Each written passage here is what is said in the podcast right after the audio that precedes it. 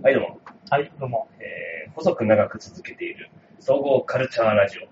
おいさおいさで出しラジオの時間がやってまいりました。お なんか急にあれですね、えキャッチコピー的なー、そうですね。まあちょっと我々のラジオ聞いてる方だったらね、なんかちょっとこういうラジオだっていうのはね、やっぱ伝えておきたいなと。そうですね、一言で伝わるキャッチコピーを一生懸命考えた結果としてのね、一生懸命でも5分か10分ぐらいですね。うん誇れる点は何かって考えたらねそうで、すね。細く長く続けているっていうね、そこじゃないかと。うんまあ続けたもん勝ちですよ。まあ思い返せば、7年から8年ぐらいやってますからね。ね びっくりしますよね。ねそんなやってたのかっていう。マジかよって思いますね。そして内容を一言で言い表そうとして、総合カルチャーラジオね。広い。何か言ってそうであんまり何も言ってないっていうね。そうですね。非常にね、カテゴライズが難しかったもんで、逃げましたね。はいえーまあでも、総合カルチャーラジオとして、はい。えー皆さん捉えていただければとはい思い。ます。そうですね。はい。えはい、申し遅れましたけども、私、えー、ズマと申します。はい、四万十川です。はい。よろしくお願いします。ますえーはい。ということで、えー今日は、はいえー我々としてさっき言っては通れない、うん。というか、避けたくない、うん。大滝栄一特集でございます。はい。はい。ということで、おいしさおいしさで、ダッシュラジオ。ダッシュラジオ。はい。ね、こんな感じで。今、これを撮ってるのが1月の13日ですけれども、はい。えー、まあ、衝撃的なニュースでしたね。そうですね。13年12月の30日。はい。ちょうど私あれですよ。年賀状をですね、一生懸命こしらえてですね、うん で、あの、地元の郵便局に持って行って、あで、時に、で、年賀状出して、さあ戻ってきて、えーで、ちょっと、あ、一息ついたっていう時に、携帯を見たら、ツイッターで、あ。そのニューあスが出て、ああ。ね。なんかツイッターで知りますよね。うん今はね。しばらく更新しましてあ、であ。うちの奥さんも同じ時にツイッターをてて、で、やっぱり同じニュースに接して、でうちの息子がですね、その私の様子を構いなく、うんこうあの、突っかかってくるんですけど、その奥さんが、待ちなさい。お父さんが今多分ショックを受けてるから。待ちなさい。いって言って、とどめてくれたっていうのが、その第一えー、なるほど歩ね。でまあ、あの、僕も、まあ、大体似たようなというか、12月の大晦日にニュースにやったじゃないですか。家で朝まあ大体朝、休みなんで遅めに起きて、で、こう、つらつらと、その、前の日のっていうか、それまでのツイッターをこう、バーっと流しで見てたらなんか、小竹栄一っていう文字がうん。うんあったんで、おっと思って見たら、いきなりその、ね、制御って書いてあって、え、え、えっていうね、全くね、情報なかったびっくりしましたよね。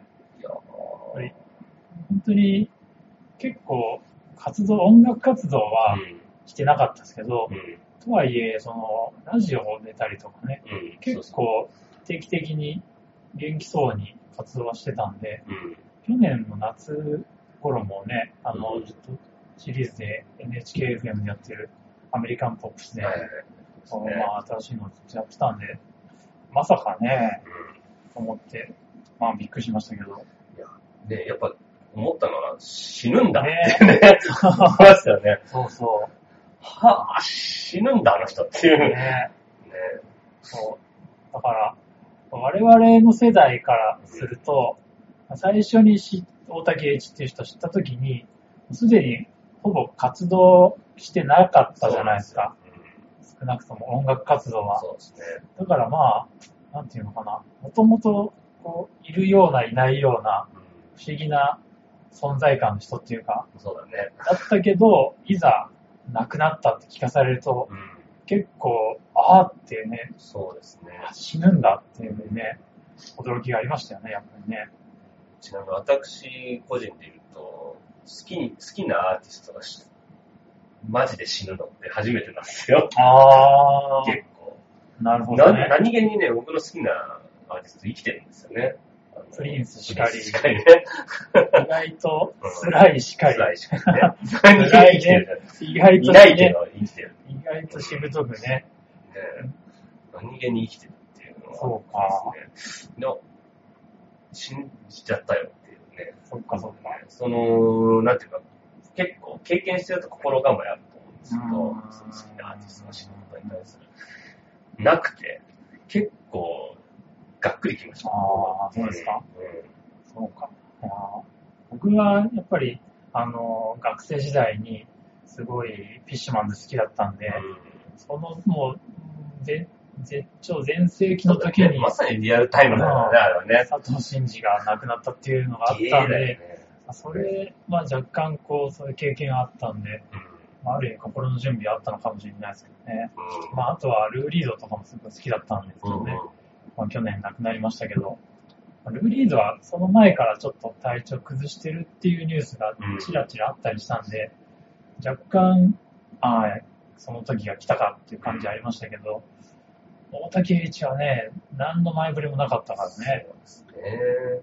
まあ、とはいえ、あんまり、あんまり締めっぽくなってもね、しょうがないね。うんナイアガラっぽくないしね。うん。まあ、ここは、こう、気持ちを切り替えて、はい。あの、まあ、個人的なね、うん。あくまで個人的な大竹栄一の、俺はここが好きだっていう,、そうですね。っていう話をね、はい。あの、なんか全体を総括するみたいな話は、まあ、詳しい人がいっぱいいますからね。任せしまして。我々ができるようなええ能力もないですから、はい。あくまで個人的にあの語りたいなと思思いますけどね。そうですね。はい。よろしくどうぞ。はい。そういうことで、うん。まあ、そういうことで、まあ、大竹栄一との出会いみたいな話をね、ちょっとしたいと思うんですけど、はいまあ、我々、ちょうど音楽を、なんていうの、自分で選んで聴き始めたのが、まあ、90年代なわけじゃないですか。そうですね。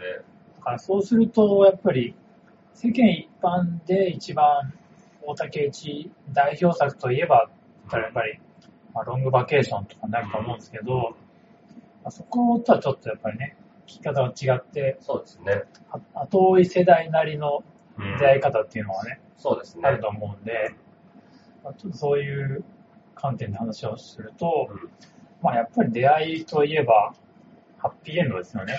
まず最初そうは。なります。そこからですよね。我々、まあ、なんていうか、ロック文脈の中でうん。聞いたので、うどうしてもロングバケーションをすっ飛ばして、ハッピーエンドん。で初めてうん。ですよ知りね。ましたね。だから、そう。まあ、まあ、最初は、もっと遡ると、まあ、僕の場合は、細野晴臣の、うんあの、トロピカル時代のあソロアルバムが一番最初なんですよ。あ、実は。それも珍しいですよりね。先にそうそう。なんか、たまの BS の番組かなんかで、うん。なんか、北京ダックのライブ映像がはいはいはい、あやの、ってて、横浜の中華街で、そう。うんあれで、なんだこれだと思って、その、トロピカルダンディとかを買って、そこから遡ってのハッピーエンドだったんですよ。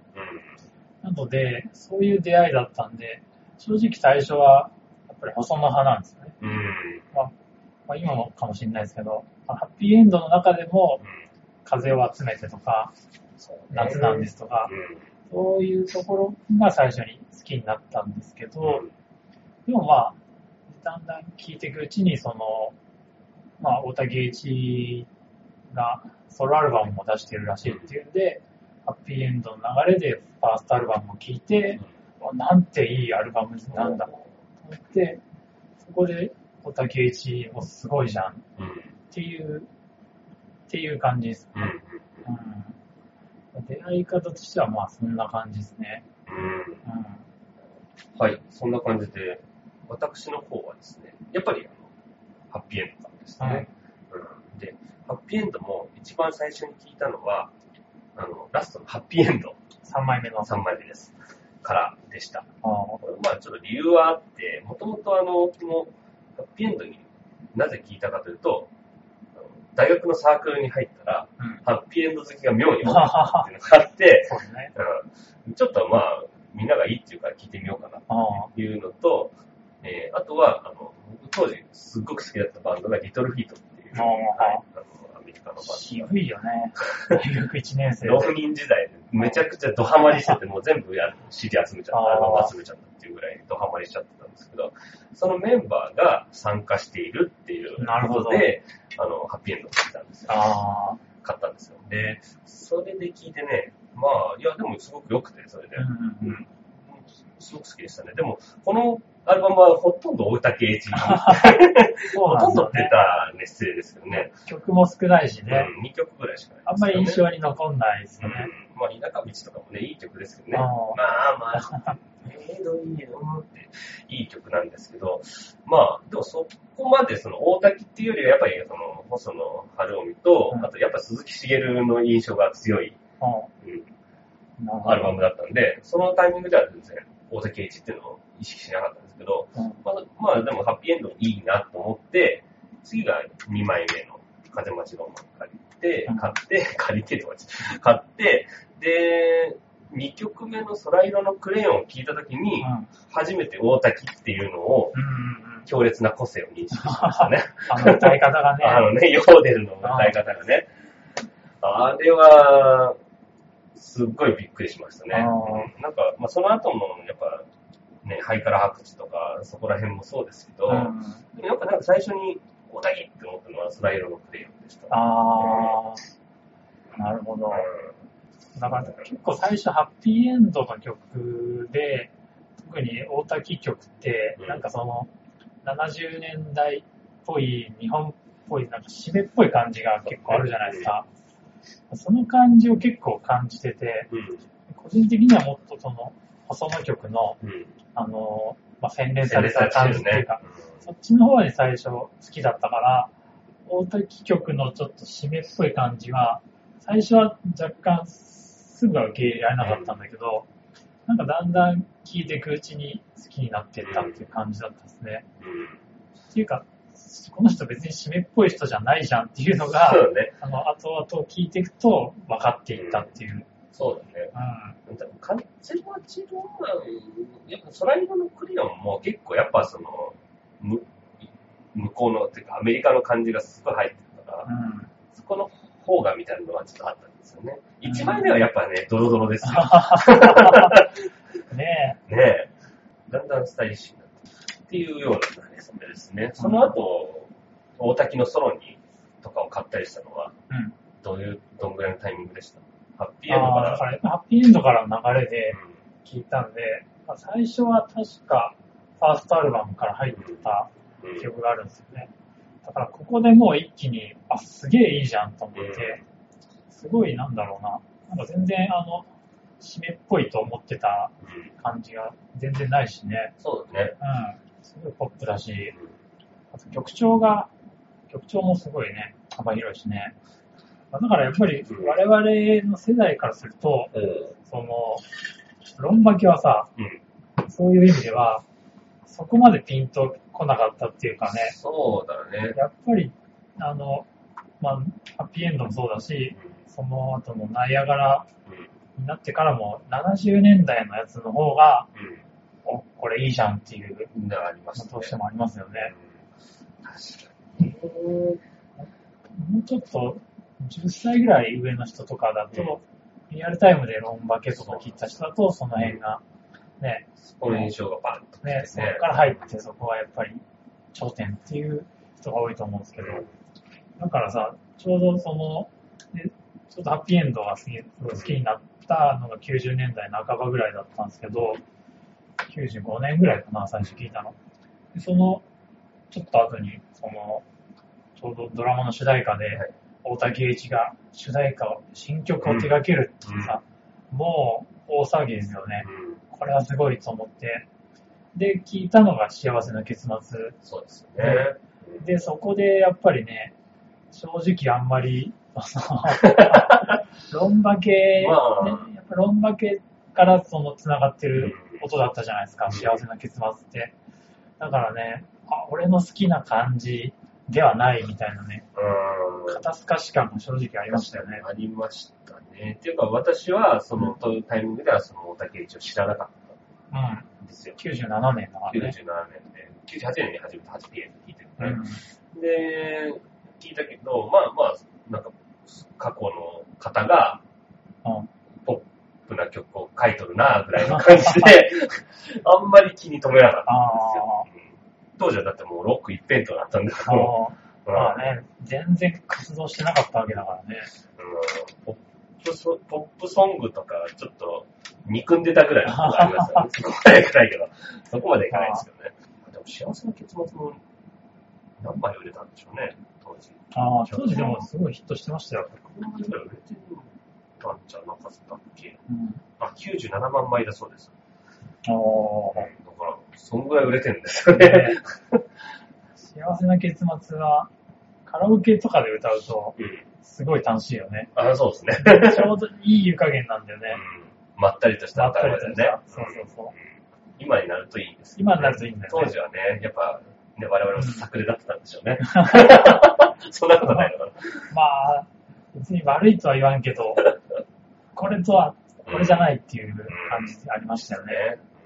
じゃあやっぱりその、ハッピーエンドの後は、ファースト聞いて、うんうんうん。でそれから、そこからその成り上がるレーベルになるものがあるらしいっていうんで、徐々にね、うんちょっとずつ聞いていくっていう感じですよね。シュガーベイ聞いたりとかね、なんかそのナイアガラの周りのところからこうちょっとずつ広げていきましたよね。うん。うんまあそんな感じですね、我々のなれそめ。そうですね。そんなに面白い話もなかったから。まあ、まあまあ、まあまあままあまあまあ。はい。ということで、次のコーナーは、あの我々のじゃあ好きなアルバムって何だ？あ、具体的にね。うん。で、事前にちょっとそれ話してみたんですけど、うんあの完全に一致したっていうのが、ちょっと衝撃を受けますね。意外と音楽の好み違いますからね、二人。今までもだいぶ違ってたんですけど、大竹の好きなアルバムについては、うんぴったり3つ合いましたね。3そう枚ですねね。まずあの前提として、まあハッピーエンドはもう、あの、とりあえず、あの、今回除外して、そのソロになって以降ですね。ハッピーエンドはもう、あの、黙って、黙って聞いとけっていうで、もし聞いてない人がいたらね、はい。聞きゃいいんだからっていうね。で、我々のね、ポッドキャストもぜひ前にハあッピーエンド特集してますから、そうですね。ね、ぜひ聞いていただいてね。はい。あの時もすごいこと言ってましたね。ハッピーエンドが、ね音楽の中で一番ですみたいな。言 いました、言いました。ましたね。まあ、そんぐらいな感じで言ってます。うんはい。よくも言ったもんね。いやいや、もう偽らぬ気持ちですよ。えーはい。というわけで、ここからは、えー、大竹一の我々が好きなアルバムを3枚上げていくというコーナーになりますが。で、じゃあまず1枚目はい。は、えー、大竹一。大竹栄一。ファーストですね。ね。はい。アルバムタイトル、大竹栄一です。はい。えー、ハッピーエンドがまだあるうちに、そうですねえー、録音された、え2枚目の風待ちロマンと、あと3枚目のハッピーエンドの間に作ったソロですよね。えうん。ーいやーでもね、このアルバムの魅力をさっき言ったと、どこがこんなにいいんだろうねっていう話をしてたんですけど、なんか、スパッと言い切れる言葉がなかったんですけど、ね、ああ、うん。でも一つは、やっぱその、なんでしょうね、開放感です。よね。そうそうそう。う。ん。だから、やっぱりハッピーエンドから入ると、割と大滝曲って、なんていうか、さっきもちょっと言った、こう締めっぽさっていうか、昭和40年代の若者っぽい、うん。締めっぽい感じとかを感じる曲が結構あったんで、そのイメージを、大滝栄一っていう人がそういう感じの人なのかなと思ってたら、このファーストアルバムを聴いて、もっとカラッとしたね、そうだね。ポップなうん。感じがやりたい人なんだっていうのが分かったって感じですよね。うん。いや、本当にこのアルバム自体は、すごいいろんなうん。要素が含まれていて、まあ一番強く感じるのはまあアメリカのポップスの。うんうんうん60年代だか50年代だか、うんうんそんなところのあたりの空気感が、それこそエルビスに始まってそうですね。そこからカラッとした感じっていうのが非常にあるっていうのと、あと、それと同時に、やっぱりそのハッピーエンドから由来した、その重たい感じのやつが、ちょっと良い感じで混ざっていて、うんそこがですね、ちょちょうどハッピーエンド耳をしてた自分たち、自分にとってもちょうど良くて、入りやすいよね。そうそうそう。で、新しい世界も一緒に見せてくれるっていうのがあって、非常に良かったですよ、それが。ねうんでも意外と、なんかその、最近の、うん最近のバンドっていうか、それこそ、くるりとか、あとは、星野源とか、うんそういうのが好きな人だったら、うん意外とすんなり入れるんじゃないかなっていう気もしますけどね。うん。その、まあこの、このラジオ聞いてる人が、大田圭一を聞いたことないっていう人がどれぐらいいるかわからないけどいや、、そうな気がします。最初の入り口としてさ、うん。どっから入ったらいいのっていう仮にね、質問があったとしてさ、こっから入るのもいいんじゃないかなと思ったりしますけどね。大竹一ファーストアルバム。まあそううん大竹一まあそうでしょうね。うん。でもうん、音、なんていうか、シンプルですよね。そうですね。そのなんていうの、影響、影響元がさ、うん。ハッピーエンドってやっぱり、その、バファロースプリングフィールドとか、モビーグレープとか、まあ、アメリカンロックの中でも、もうちょっとその、まあ割とマニアックのところから影響を受けてやってるじゃないですか。さらにそれに、あの、結構日本語の詩の載せ方とかもさ、複雑だったり、うん載ってる歌詞も結構その、なんていうか、こう、暗かったり、うん重かったりする。で、その、そのこう、結果としての、あの、いびつな感じが好きなんだけど、うんもちろん。でももっと、この、このファーストソロアルバムは、まあ、もっと、なんていうの、わかりやすいといったら語弊があるかもしれないけど、あんまりひねくれてないんじゃないそうですね。うん。ストレートです。ストレートですよね歌詞もすごくストレートだし。そこがいいよね、やっぱりね。うん。はいまあ、こんな感じで、アルバム全体の そうですけど、うんまあ、ここら辺からまあ曲とかポイントとかに、えそうですね移っていこうと思うんですけどね。好きな曲っていうと、どれですかね。これね、一曲に絞れないですよね。まあ、無理です。うんどのアルバムもそうですけどね。まあやっぱね、ファーストは特に改めて聞き返したら、やっぱ全曲いいなと思って、なんですけど、個人的に、個人的に特に好きなのは、うん。うん。あのね、まあ、暑さのせいとかねあ、あ、サムスいすごい好。きで、うもうまず、あの、イントロのさ、ん。うん。あの、暑さで、のとこね。そそしたら、まあ、あそこそをね。こで切るかっていうところと、あとやっぱりね、この、林達夫のドラムですよね。このすごいタイトな、ハッピーエンドから聞いてきて、あの、松本隆の、まあ、あのドラムはあのドラムでそうそう。歌に合ってていいんだけど、ここで林達夫のすごいタイトな。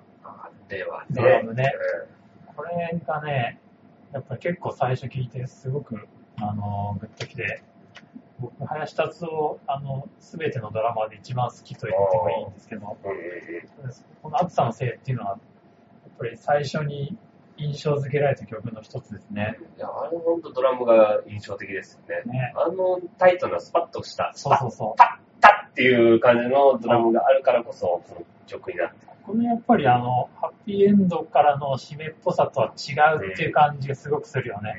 タイトなドラムによって。そうね。うん。うん。ねうん。まあ、ベースも細野晴臣で、うん。多分林細野リズム隊のかなり初期の曲の一つなんじゃないですかね。うん。まあ、私は、あれですね、えー、そうだなぁ、サミダレ、サミダルね。ね、のベースライン。ベースラインね。まあまあね、うん。なりますよね。あれはいいよね。うん。あの、覚えたてのベースで一生懸命練習しました。あーうん当時。ハイカラ拍手のベースと、そうそうそうそう。これは練習しちゃう。やりたくなるよね。うん。ベースで言うとやっぱ、あのね、指切りのね、うんあドゥンドゥンドゥンドゥンっていうあの、ベースがうん。うんすごいかっこいいんですね。で、あの、指切りの話に移っちゃうけど、指切りはやっぱ、あの、あれですよ、あの、B メロに移るときの、B メロなのあれサビなのどっちなのっていうところだけど、あ。どんな僕と指切りしないかのところに入るときのあのベースのうん。フレーズの、もともとは最初の A メロとか、ドゥルドゥン、ドゥン、ドゥンってこう切った感じなのに、その次に移ったときに、ドゥルルルドゥン、ドゥルルルはいドゥンってこう、まあ、長めの音になるんだけど、そこの時の開放感がすごいんですよ。あいやー、これはすごいと思う。聞いた時展開がね展。開がねまあ、展開マニア。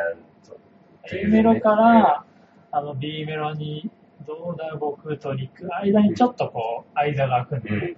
そこの、そこのとこですか？そうそうそうそう。あそこがいいです。もう、今日はもう、うんこんな感じっすよね。こんな感じですね。ピンポイントで、思い出を話す。俺ここが好きっていう話しかしませんけどね。ね。あとね、うん。あと聞き返して、あの、なんだ、1曲目の。思いっていう曲とかね、あの、アコギだけでやってる曲ですけど、5曲目かな？えっとね、バージョンによって違うんですよ。あオリジナル。ルだと1曲目で。再発のシングルが頭に入ってるやつで言うとうん5曲目になるんだけど、うん思いのね、これ結構歌詞ストレートなんですその、女性への思いみたいなのを素直に綴って曲で、うん。これが、歌詞が、あの、大竹栄一本人書いてるんですよね。これが結構ね、あの、新鮮で、結構、大竹栄一自分で歌詞書いてるやつって、うん。コンセプトが決まってて、そうだね。あそうあと、音が、そのうんこの音を使いたいっていうコンセプトありきで書いてる歌詞とかが多いと思うんですけど、この思いっていう曲は割となんか素直に、うん。本当になんか、多分その、時の女性への思いみたいなのを素直に書いてるんじゃないかなっていう感じがしてね、その、なんて、初々しい感じっていうの。うん。それがね、結構いいですね。そうですねう。ん。全体的に初々しいですよね。こうの、んやっぱ当たり前ですけどね、ファーストアルバムね。これで成熟されてても困りますけど。うん。うん。いやーはい。語りたいことはまだありますか？うん。うん。オッケまあ、こんなもんかな。ね、はい。あのね、語りたいことがありましたら、どしどしお寄せください。ー。そうですね。はい。じゃあ次の曲いっちゃいましょう。次のアルバムいっちゃいましょうか。はい。はい。というわけでですね、はい。2枚目は、はい。ナイアガラムーン。ムーンね。ナイアガラムーンですね。はいえーいやー、これはね、まあ、色なしですよね。わかんない。いや、色はみんなあると思います。まあ、我々の中ではね我々二人の中ではね、色なしでしたね。だから、うん。これが、一応そのソロとしてはうん。2作目なわけじゃないですかそう。ですね。だいぶ印象違いますよね。そうですね。もう全然。さっきのファーストとはね。あのハッピーエンドからの流れで聞いてた人は、だから、やっぱり相当、あ、こんな感じなんだっていうね、あの、びっくりしたんじゃないですかね。だいぶ振り落とされますよね、これ。あねあ、かもしれないですね。だから実際、あの、ちょっと前に、あの、アルフィーの坂崎幸之助が、ラジオでツイートをやってて、やっぱり最初そのハッピーエンドからうん。聞いてきて、ファーストとかもすごい好きだったけど、ムーンとか、ゴーゴーナイアガラが出た時は、最初はちょっと、あの、受け入れられなかったっていうことをうん言って、きっとそうだと思います。リアルタイムで聞いてたらやっぱりそうだろうなと思いますよね。でも本人としては多分、うん元からやりたいことやってんだろうなっていう感じがすごくするんですけどね。うん。確かに。だから、このアルバム、あの、えっと、松本隆作詞っていう曲が一曲もないんですよ。うん。その印象がやっぱり相当でかいんじゃないかなっていう感じしますよね。あるでしょうね。うんカラッと乾いたうん世界っていうか。で、まあやっぱりこのアルバム、ナイアガラムーンといえば、何がすごいって、やっぱり演奏ですよ。うん。そうですよね。うん。いや、ほんとそうですね。本当にその、もう、すごいとしか言いようがないっていうか、あの、まあ具体的には、あの、当時、えっ、と、当時もティンパンアレイになってたのかな、うん75年。まあ、細野晴臣、鈴木茂、うん。ね、えっ、と、林達夫とかそういった人たちがバックをうん。主にやってるんですけど、もうこのバッキングがね、すものすごいですよね。もう、いやーグルーヴが。うん。あり、ありえないですね。ね。ね。特に、まあ、ドローサンカーボーイのね、うん感想の鈴木茂のギターとかね、もうなんかすごすぎて、何がどうなってるかもうわからない っていうぐらい。だから、この当時、ちょうど鈴木茂がソロでバンドワゴンっていうソロアルバムをうん。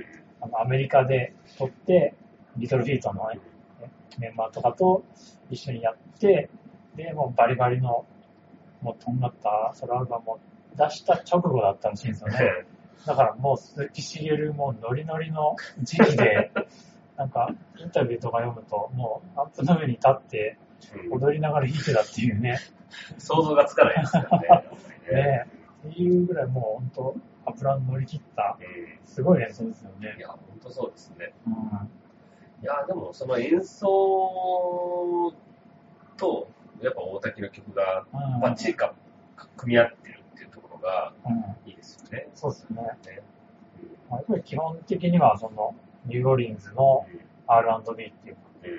そういうのが下敷きにあってうんやってるっていう感じなんですけど、まあ、その辺の分析はあんまり詳しくはできないですけど、でもまあね、あの、ロックンロールマーチのイントロの、あのね。ドラムのパターンとかね、うあれもね、ほんと何回聴いてもかっこいいしね。とかまあ、まあ、これも演奏面になっちゃいますけど、しゃっくりママさんのね、ん。特にベースとかね、細野さんのね、ドゥンドゥンドゥンドゥンドゥンドゥンドゥンって、あの、ピロリロリロリロリロリのピアノみたいなエレピがねエレピがね。あですねあのベースのなタイム感とか、うん絶妙、絶妙ですね絶妙ですよね。完全に、でも本当全曲油乗り切ってますあよね。まあやっぱり、あの、まずは演奏面の話になっちゃうんですけど、でも、あの、曲としても、うんやっぱり楽しい夜更かしとかさ、ええここのアルバムの中で一番楽しいお菓子が好きですね。僕も好きですね。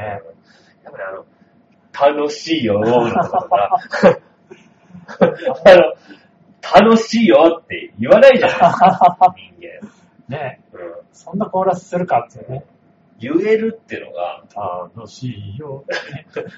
楽しいよっていうね。あれはすごいですよ。うんいや、楽しいよって。ね うん。だから、その、大滝が亡くなってうん、じゃあ、何を聞きたかったかなって思ったら、楽しいよ楽しい夜更かし。ね。ああ。なんか知らんけど。いや、あの、麻雀やりません。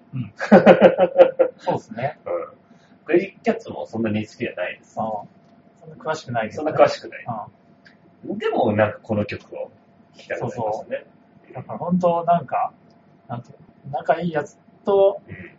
グダグダ、そう。部屋でグダグダすごい部屋でグダグダ、グダグダする感じね。でも楽しいっていう感じを、こんなに絶妙な湯加減でね、こんな絶妙なに表してる曲はないよね。ないですね。うん。いや、僕も大好きですね、この曲。あと、フッサストラットとか、僕、あの、ウルフルズがカバーしてたじゃないですか。はい、大阪ストラット。大阪ストラット。曲自体はね、そっちで最初に聴いてましたね。ああ、そうかも。俺もそうかもしれない。うん。だから、フッタじゃなくて、梅田駅の切符買ってって、大阪、なんか大阪のおばちゃんおばちゃんと一緒に歩いてるやつね。そうそうそれやっぱ90年代に出会った組としては、そういう、まあ、そっちが先になりますよね。ウルフルズはね、貧乏もカバーしてあ、してました、してね。ました。そうそうそう。だから、確か伊藤源氏がプロデュースその時してたらしくて、やっぱり意識的にそういうのをやってたんでしょうね。その、後継者として。うんどうやってたんですかね。まあでも、なんかこういうさ、ナイアガラムーン的な世界をやる人って、なかなかやっぱりいないですよね。その後。いないですね。うん。確かにね。なんていうの、この乾いたノベルティソングをうん。カラッとした感じのね、こう、笑い、笑い、笑いっていうかさ、確かに多少、その、ね、その後にも続くさ、うん、ちょっとしたコメディ要素というか、ううん、それはいっぱい入ってますよね。確かにそういう意味で言うと、ウルフルズってその面は。元から持ってたから、うんうんそういったのとちょっと合ってたのかもしれそないうだよね。そう。まあ、でもね、思うに、あの、その、ノベルティ要素っていうのは、やっぱり、あの、ロックとかポップスというよりは、あのヒップホップとか。そっちの方に受け継がれてるんじゃないかなっていう気もするんですよ。こだから、ナイアガラムーンで言えば。ハンドクラッピングルンバとかさ。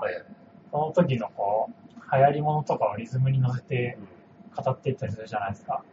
その感じとかは、むしろ、ああ、とかポップ確かにっていうよりね。も、ヒップホップな感じしますよね。まあ、その、今みたいな、今っていう感じね、そうそうそう言葉を使って、あと歌詞で遊ぶ感じとか、リズムに乗せてる感じとかね。なんかそういう意味では、意外とナイアガラムーンの後継者っていうのは、また全然別のうん。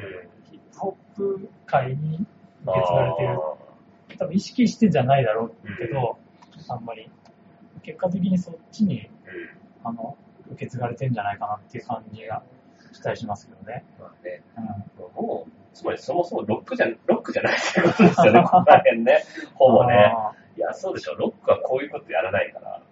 もうーその、あまあそういうロックの 決めつけも良くないか。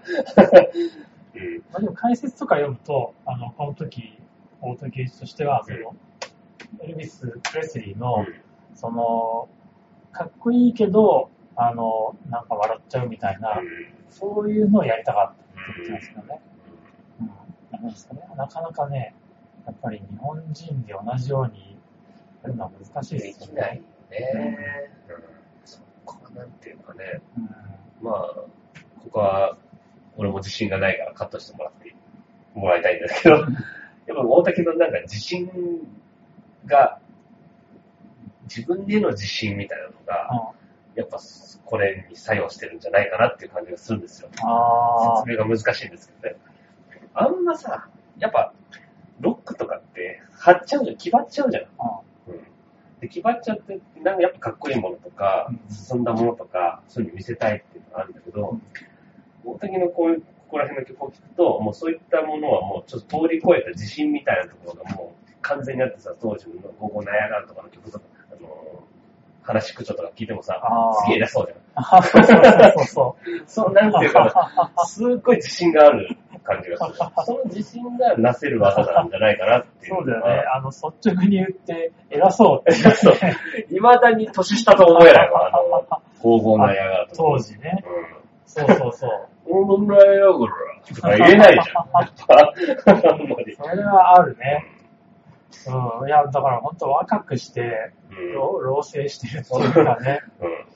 悟ってる感じありますよね。取った上で遊ぶみたいあな。悟ってないとそういう遊びってできないよ、心の部分がないと。ああ。まあ、もうそれだけ俺はもう誰よりも知ってるっていう、調べ尽くして知識が誰にも負けねえっていうのがね、そういうま自信ああるんだろうね。うん、そこから来る、あの、上から目線っていうね。偉そうな感じってそいううかね。余裕。そのなんかでも、偉そうだったり、うん。あとなんかこう、めんどくさい感じっていうかさ、そこも含めての魅力ですよね。そうですねもねそれファンとしては。全くマイナスじゃなくて、まむしろプラスで。プラスだよね。そうなんですよ。ね本当、その、その後さ、全然活動しなくなってからもそうさ、ねその、なぜ自分は活動しないのかみたいなのを、うんこう理屈をさ、いろいろ理屈を並べたりするじゃないですか。そうですね。めんどくさい人だなっていうねファンと。してはめんどくせえなって思いながらね、でもそこがいいいな、ね。りがたく拝聴するんですよね。そういうとこありますよね。あります、あります。いやー、おかしいねはいさあ、ナイアガラム、そんな感じですか、ぱりそうですね。ですね。僕は、ポイントとしては、うんやっぱさっきのまた楽しい夜更かしの、うん楽しいよーのところの、うん。まあ、その、なんていうか、投げやりな楽しい感じと、うんあとはやっぱシャックリママさんの、うんあ、シャックリママさんじゃないわ。フッサストラットの、うん明日雪のケイパーってやんやんのところですね。あの、ダミ声でね、いやいやいっていうね。うんあそこ来ると飽きたな。ナイアガラム聞いてるなって感じがしますね。そうそう。多分、だから、このアルバムぐらいから、あの、録音が、あの、フッサの、うんフッサ45スタジオで撮ってると思うんですけど、そのさ、あの、スタジオの、あの、アットホーム感っていうかさ、ん音の鳴りがなんかね、。うんあの、なんていうの、やっぱ、専門のスタジオと違ってさ、うんホームスタジオじゃないですか。そのなんか独特な鳴りの良さっていうか、うんあの、あったかさっていうか、それありますよね、その魅力っていうのが。あと、うん、あと、あの、ナイアガラ、まあ、このアルバムだけじゃないけど、あの、大勢でコーラスするじゃないですか。それこそ、シュガーベイブとかさ、あの、まあ、いろんな人が、野田文雄とか、いろんな人がこう、ワイワイコーラスするじゃないですか。そのそれが超楽しそうっていうね、そうね。あるよね。なんかあのバージョン違いとかでさ、なんか途中で笑い出しちゃってるやつとかがさ、ありますな入ってるやつ。あれも萌えですよね。萌えだよねね。うわここに混ざりてーっていうね、そうそうそう。憧れですよね。憧れ。いや、フスタストラットね、それこそ最初のね、うんあの、山下達郎あそうそうそうそう変なふふふふっていうあの、声とかね。テープの途中から入るね、やつとかね。70年代ナイアガラの魅力、やっぱそこでかいっすよね。ですね。うんチーム感あります。チーム感。うんはい。はい。はい。ということで、そんな感じでナイアガラもはい。でございました。はい。はい。はい。そんなわけで、はい。最後の3枚目ではい。最後すけれ。のはい。ども、えー、レッツ・オンド・アゲレッツ・オンド・アゲン。ンですね。ねいやー、これはね、まあ、飛び道具っちゃ飛び道具なんですけど、なんて説明したらいいんですかね。まあ、コンセプトとしては、はい。音頭。音頭ですね。うんうん。ま温あ まあ、実際見ると、あの、半分ぐらいなんだけどね、実際。そうですね。音頭的なものはね。半分もないかな。うん。あと、まあ、パロディっ。ていうかね、なんていうんですか。なんか和風、和風パロディっていうかね、うんなんて言うんでしょうね。もう、もう独特の世界ですよね。もうね。だから、その、ナイアガラムーンで割とノベルティソングみたいな、うんその、ギャグ、ギャグとまで言うじゃないけど、そういう笑いの要素が入ったうんやつをさらに、もう、極極端な極限まで推し進めた振り切ったアルバムですよね。いやーこれは初めて聞いた時は衝撃でしたね。うん。私は、あの、大学の先輩の家で聞かせてもらいましたよ。いやー、やっぱその時、この中に入ってる、河原の石川五右衛門はいはいはいで、バーンってきましたね。なんじゃこれそうそうそうな。最初はやっぱり、なんじゃこりゃですよね。そうそうそう。ちょっと僕動揺しすぎて、その先輩に、いや、これ、この曲をコピーしましょう。提案しましたからね。だからこれは、えっ、と、多分78年とかに出てるんですけど、うん。もうあの、ナイアガラレーベルが、あの、売れ行き出しても出してもあんまり芳しくなくて、もうレーベルを閉めるっていうのが決まってて、で作ったらしいんですよね。うん。で、もう結構やけくそで作ったと うん。いうことらしくて、で、でもこれ結構実は、あの、いろんな人が参加してるじゃないですか。うん。そうですね。曲ごとに、これ大竹一だけじゃなくて、曲ごとに違う人が歌ってたりして、で一曲の中でもさ、アレンジがコロコロ変わったりとかさ、そうで結構予算かかってるらしいんですよ。だいぶかかってるでしょ、ね すごい凝ってますよね、作りが。それこそね、もう2曲目のね、うん337秒世界一周とかね、あのブレイクごとに、ね、ブレイクごとにめちゃくちゃ違う曲になりますからね。ね。そうそうそう。結構凝ってるんだけど、だからね、あの、でも全然これも売れなかったらしくて、でしょうね。インタビューで、その、かかった予算と売り上げとの、あの、差で言ったら、日本で一番じゃないかって自慢してましたけどね。自慢するところじゃないですね。ねいやーでもね、これあの、再発のライナーノーツでもか書いてあるんですけど、そのピーター・バラカンはいはい。さんがね、あの、日本の音楽で好きなものはと問われて、アルバムを1枚あげるならレッツ・オンド・アゲインだって言っててね、うん。ピーター・バラカン、うん。マジかっていうね。いや、まあね、わかる、わかるけど、さも、さもありなんとも思う面もありつつ、すごいな。マジかマジかっていうね、こ面れかっていうね、いや、とにかくこのアルバムはね、まあ、改作っていう言葉にこれほどふさわしいアルバムもないですよね。でも何回聴いてもね、うん。飛び道具は結構一発聴いたらおしまいですけどうんうんうんうん、このアルバムは何回聴いてもこうね、スルメのようにね、確かにそうですね。それこそね、イカ、イカの巣みたいな感じで、うん。あじわじわと。じわじわ来るからイカ巣みたいな感じでね、えー来ますよね。えーそうですね。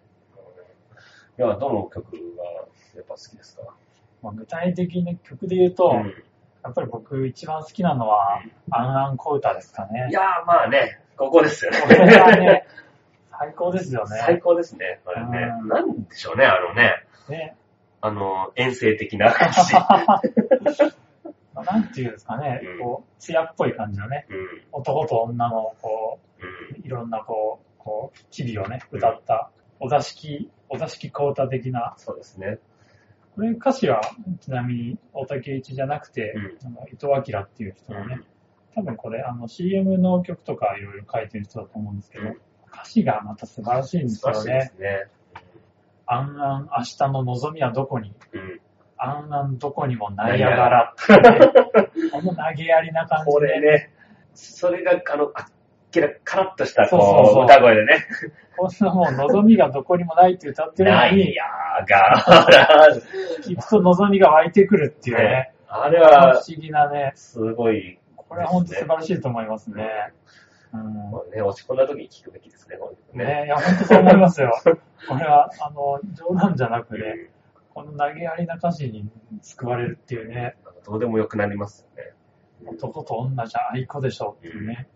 うん、こう眼蓄があるんだかないんだかよくわかんもない。うね、意味がわかいまいち、あの、私も、この男と女じゃ愛子でしょっていうところの、真の意味がよくわからない。愛の手も、あら、そうかもねっていうね。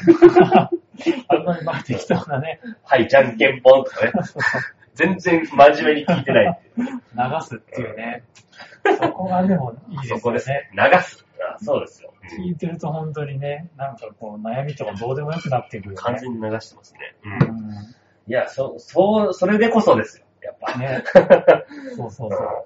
これがやっぱりね、こうナイアガラのなんていうか、こう、真髄って感じがしますけどね私も、なんかそこは異論なしですね。うんうん他には、なんか、ますか？僕はやっぱ、その、河原の石川五右衛門ですね。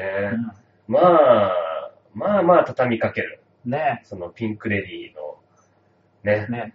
えー、いろんな曲を、うん全全部っていうか、ほとんどミックスして、なんていうか、ま、マッシュアップ的なねマッ、シュアップ今で言うそうねで。すよね。だでも、なんか全然違和感ないですね。まあうん元のピンクレディーの曲がそうなのかもしれないですけどね。うん合わせやすいのかもしれないですけど、綺麗に組み合わさってね。そうですね。うん、でね、やっぱ一番みんながいいというのは、うん。ああ、河原の石川五右衛門ですよね。ね。この字余り字が。余りね。音符一個余るっていうね。おおって なるなる。なる感じ。うあそこのずらし方。ん。なるえーね。あれは素晴らしいですね。あの、テレビジョンのマーキームーンのイントロと同じぐらい、おおおってなるよね。これは、あの多分、皆さん一度聞いた方がいいと思いますね。うん本当このアルバムはね。あと、ピンクレディーつながりで言うと、うん。まさに、もうそのまんまですけど、ピンクレディーっていう曲もありね、ますね。この曲のアウトロも最高ですよねアウトの。最後ですね。あの、もういいです。なかなか終わらないっていうね。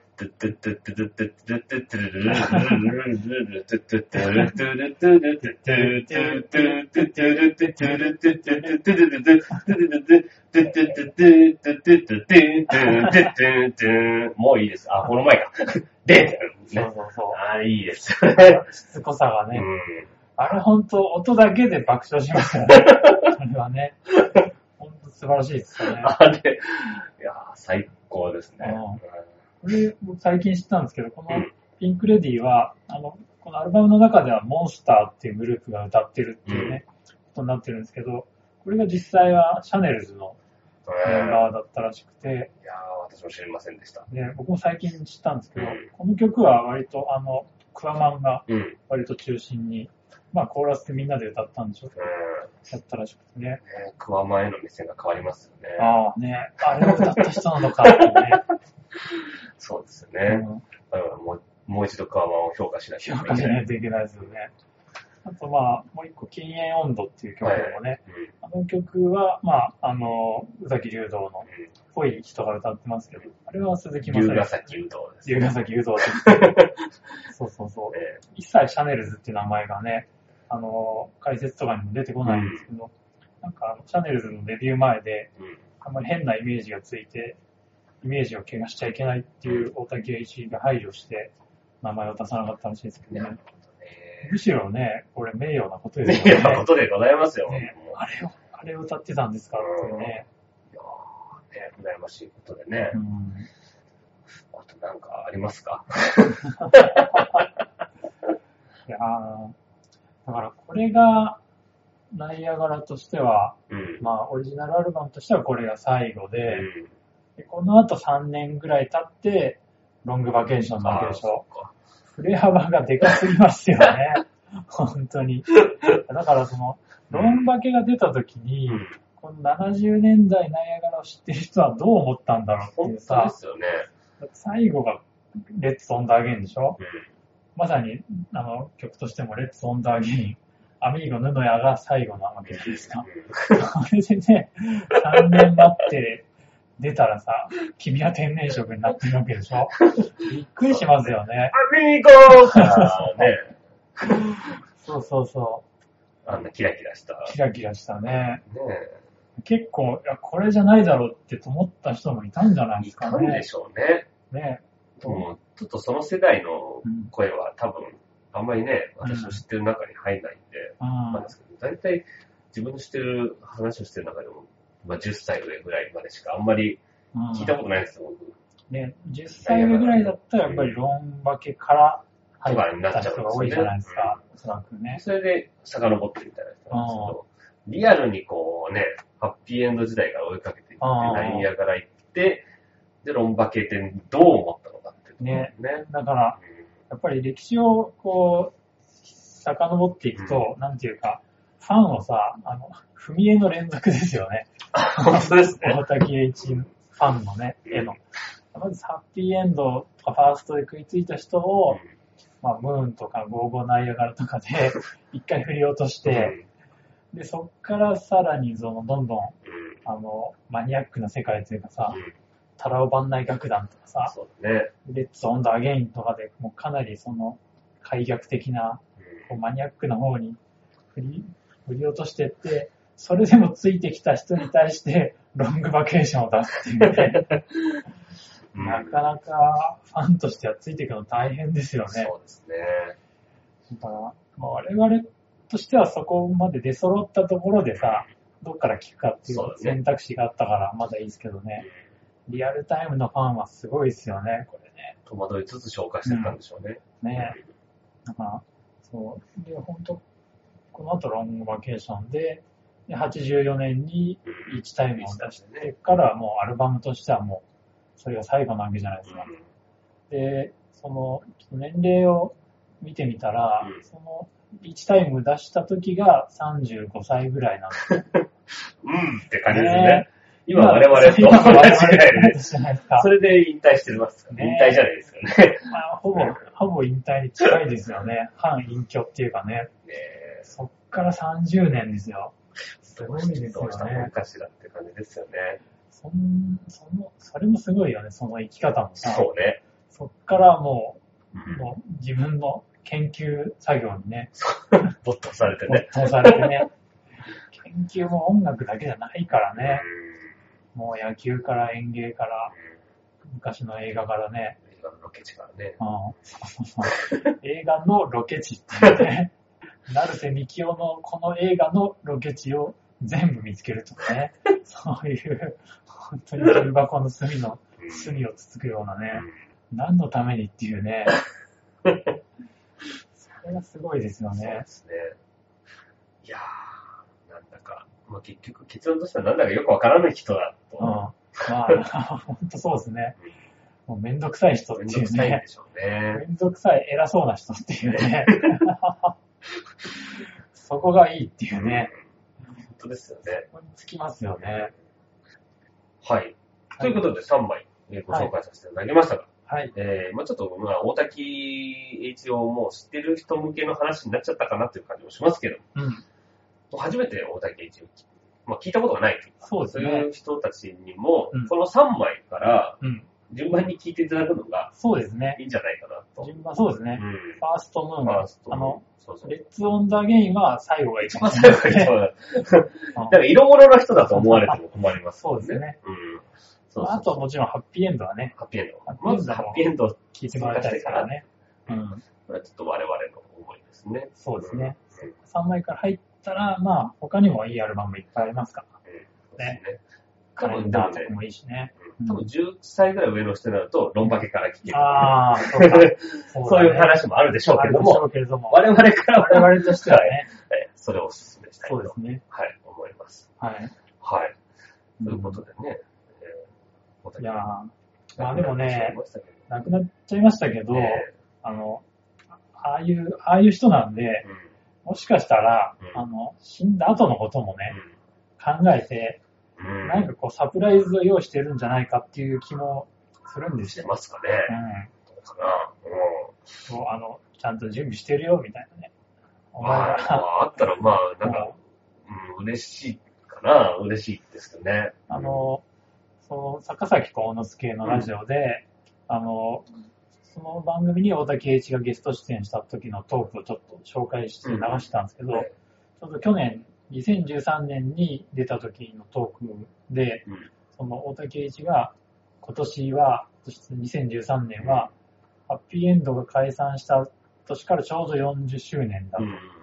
で、ハッピーエンドが解散した1973年っていうのは、あの、宮沢賢治が、うん。えっ、と、亡くなった年からちょうど40年だったんだ、とかって話をしてて、でそうすると、ハッピーエンド解散からの40年っていうのは、今年はじゃあ、誰が死ぬんでしょうね、みたいな話をね、私じゃないですよ、みたいなことを言ってて、なんかね、お、おーってね、ゾワってなったんですよ。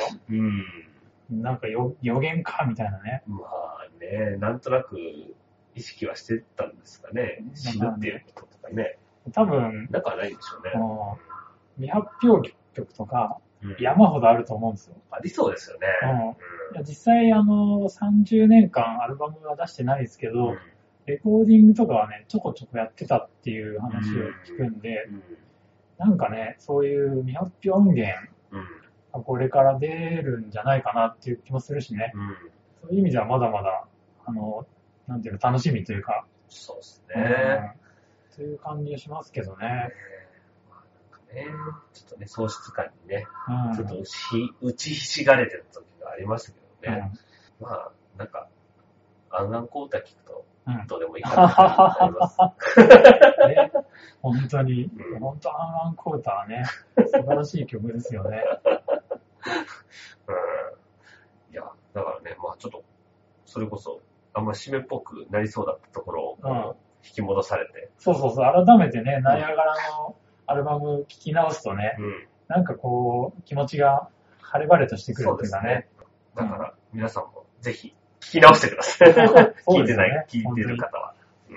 聞き直して、うん聞いたことない方はね、今日紹介したアルバムなんかを聞いていただけるとはい幸いですね。そうですね。はい。えーぜひそのきっかけになればと思います。はい。